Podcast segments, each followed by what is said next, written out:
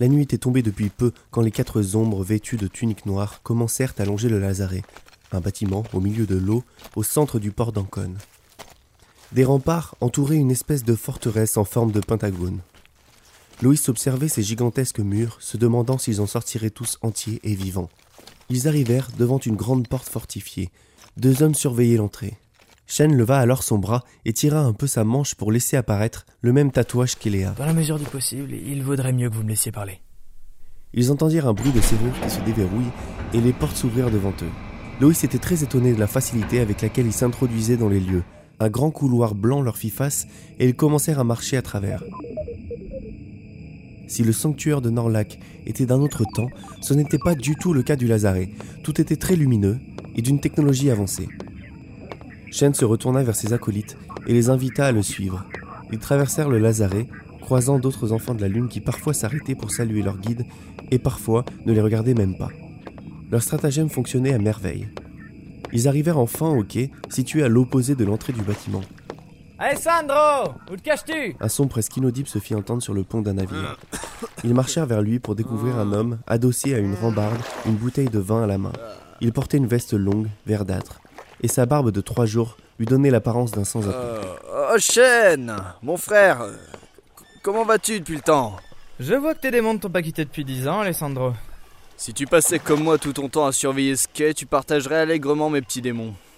Qu'est-ce qui t'amène ici? Tu as le mal du pays? Comme tu dis, oui, je me suis dit que d'une pierre de couche, je pourrais former mes novices et revoir ta face de feignant.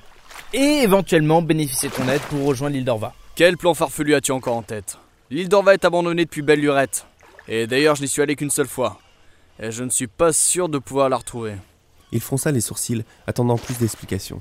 Eh bien oui, c'est l'occasion de leur montrer les rudiments de la navigation et de découvrir un lieu notre culte. J'ai toujours été respectueux du culte, tu ne t'en souviens pas? Loïs regardait son nouvel ami avec admiration. Il l'avait presque convaincu lui-même. Oh, ça va, ça va, je demandais juste comme ça. Nous partirons demain matin. Je dois informer Rayak de toute sortie imprévue. Ne me demande pas pourquoi, mais depuis le début de la semaine, nous sommes pris à la gorge par les nouvelles règles de sécurité. Loïs sentit bouger Léa à côté de lui. Il la vit jeter rapidement des regards dans tous les recoins. Elle posa une main sur l'épaule droite de Chêne, et en un coup d'œil, les deux semblèrent d'accord pour faire évoluer leur plan. Et Léa reboussa sa capuche sur ses épaules et s'approcha d'Alex. Je te prie de m'excuser. Alex tomba inconscient. Qu'est-ce qui se passe? Shen, il faut à tout prix que tu ouvres les portes le plus vite possible.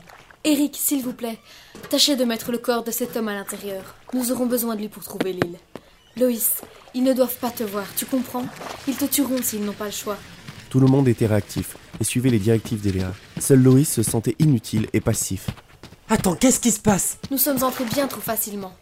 Et s'ils ont redoublé de contrôle depuis une semaine, cela coïncide avec ton évasion du sanctuaire. C'est un piège, Loïs. Ne relaxez que nous sommes là. Nous avons très peu de temps. Eric, il faut démarrer cet engin coûte que coûte. Au loin, il vit Shen courir le long du quai jusqu'aux portes closes, le seul obstacle qui les séparait de la mer. Loïs se retourna quand il entendit des voix derrière lui. Ils sont là Attrapez-les Vite Des hommes tout en noir apparaissaient sur l'autre bout du quai. Il les veut vivants Ne les tuez pas Ils entendirent enfin le moteur du bateau démarrer, et Eléa fit signe à Loïs de se mettre à l'abri dans la cabine. Allez-y, Eric Foncez Ne vous préoccupez pas de nous Puis elle sauta à nouveau sur le quai, qu'elle remonta en courant. Elle sortit une longue lame de sa tunique, coupant les liens qui retenaient les autres navires amarrés. En parallèle, Eric dirigeait le yacht vers les portes. Eléa, qui courait plus vite que les hommes à ses trousses, arriva auprès de Shen. Loïs rejoignit son père aux commandes. Papa, ils vont se faire tuer T'as entendu, Eléa? L'important c'est qu'on sorte de là.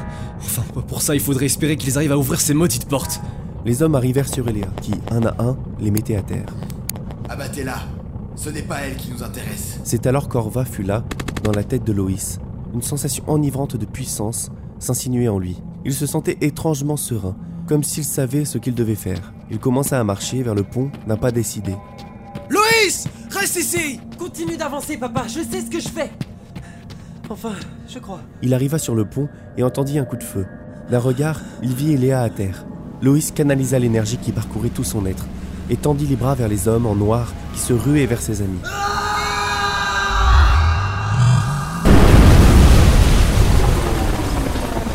Des rayons de lumière sortirent de ses mains et firent littéralement exploser une partie du quai. Tous les hommes étaient à terre, et un bateau qui flottait non loin du bord explosa à son tour. Loïs vit alors Eléa se relever en se tenant l'épaule gauche et marchaient vers Shen alors que les portes commençaient enfin à s'ouvrir. Le yacht arrivait quasiment à leur niveau et les deux acolytes s'apprêtaient à sauter à bord. Quand soudain, Loïs reconnut l'aura de puissance qui submergea la pièce. Non Tout devint noir. Il n'y avait plus que l'eau et le bateau, et plus rien autour. Il entendit la voix de Norlac dans sa tête et partout autour de lui. Tu es à moi. J'ai lu en toi, tu m'appartiens. Des flashs submergèrent l'esprit de Loïs. Il vit Fano, en ruine, le corps d'Harmonie Malron, ensanglanté, au milieu du lycée démoli. Cuneige avait des barres en fer qui lui transperçaient les membres contre son tableau de classe. La maison de son père était encore fumante. Les voisins fuyaient dans tous les sens. Derrière le bateau, il le vit alors, son tortionnaire. Il marchait sur l'eau dans sa direction. Ses yeux verts étaient luisants et ses longs cheveux noirs volaient sans gravité. Je t'apprendrai ce qu'est la souffrance. Avant de t'anéantir, t'as un insecte sous mon pied. Une douleur intense s'insinua dans sa tête et Loïs n'eut plus conscience de ce qui se passait autour de lui. Eléa était de retour sur le bateau, avec Shen, et ils assistaient impuissants à l'attaque de Norlac. Le sorcier était quasiment sur le bateau et Loïs était à sa merci, recroquevillé au sol. Nous ne pourrons pas lui échapper, Léa.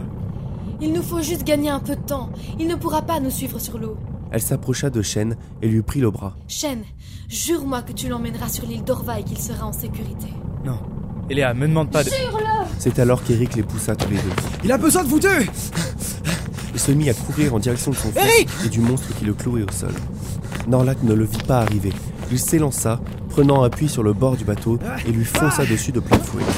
Alors que les deux disparaissaient sous l'eau, Shen se mit aux commandes et lança le bateau plein gaz, fuyant le plus vite possible. Alors qu'il reprenait ses esprits, Eléa était aux côtés de Loïs et le tenait fermement au sol. Qu'est-ce qui se passe? Lâche-moi Nous ne pouvons rien faire, Loïs. C'est notre seule chance de fuir. Au loin, Norlac sortait de l'eau, en lévitation, tenant Eric par le cou à bout de bras. Un nouveau flash frappa l'esprit de Loïs. Regarde ton père mourir. Non Ton tour viendra. Loïs vit le visage de son père dans une image qui lui entrait à jamais, et son corps se décomposa pour finir en poussière dans la mer.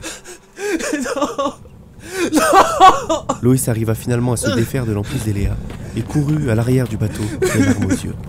Ils étaient déjà bien loin de la côte et il ne sentait plus la présence de la créature qui venait de faire de lui un orphelin. Tu, tu l'as pas sauvé Pourquoi tu l'as pas sauvé? J'aurais voulu le faire, mais nous serions tous morts. Il nous a sauvés la vie. Elle posa sa main droite sur l'épaule de son ami, puis le laissa seul avec son chagrin et sa colère.